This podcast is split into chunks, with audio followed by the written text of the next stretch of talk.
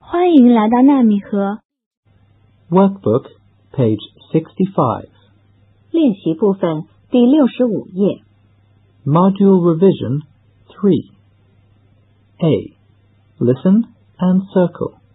听录音，圈出听到的内容。One, We have lunch in the canteen. two. There is a post office near my school. Three, I have a packet of biscuits. four. Our classroom is next to the gym. Five, Is there a supermarket? six. There is a park behind my home. B. Listen and circle. 听录音，圈出正确的应答。One, Is this your canteen? two. How much are the sweets? Three, Is there a post office near your home? four. How much is the toy bear? Five, What's in your classroom? six. Where is your home, Anna?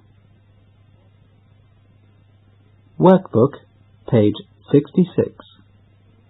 练习部分第六十六页， C.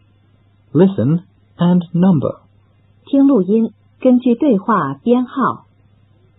Welcome to our school, Mr. Wang. Is that the hall, Alice? Yes, it is. And this is the teacher's office. It's nice and clean. What's on this floor, Alice? There is a computer lab on this floor. Look, this is our computer lab.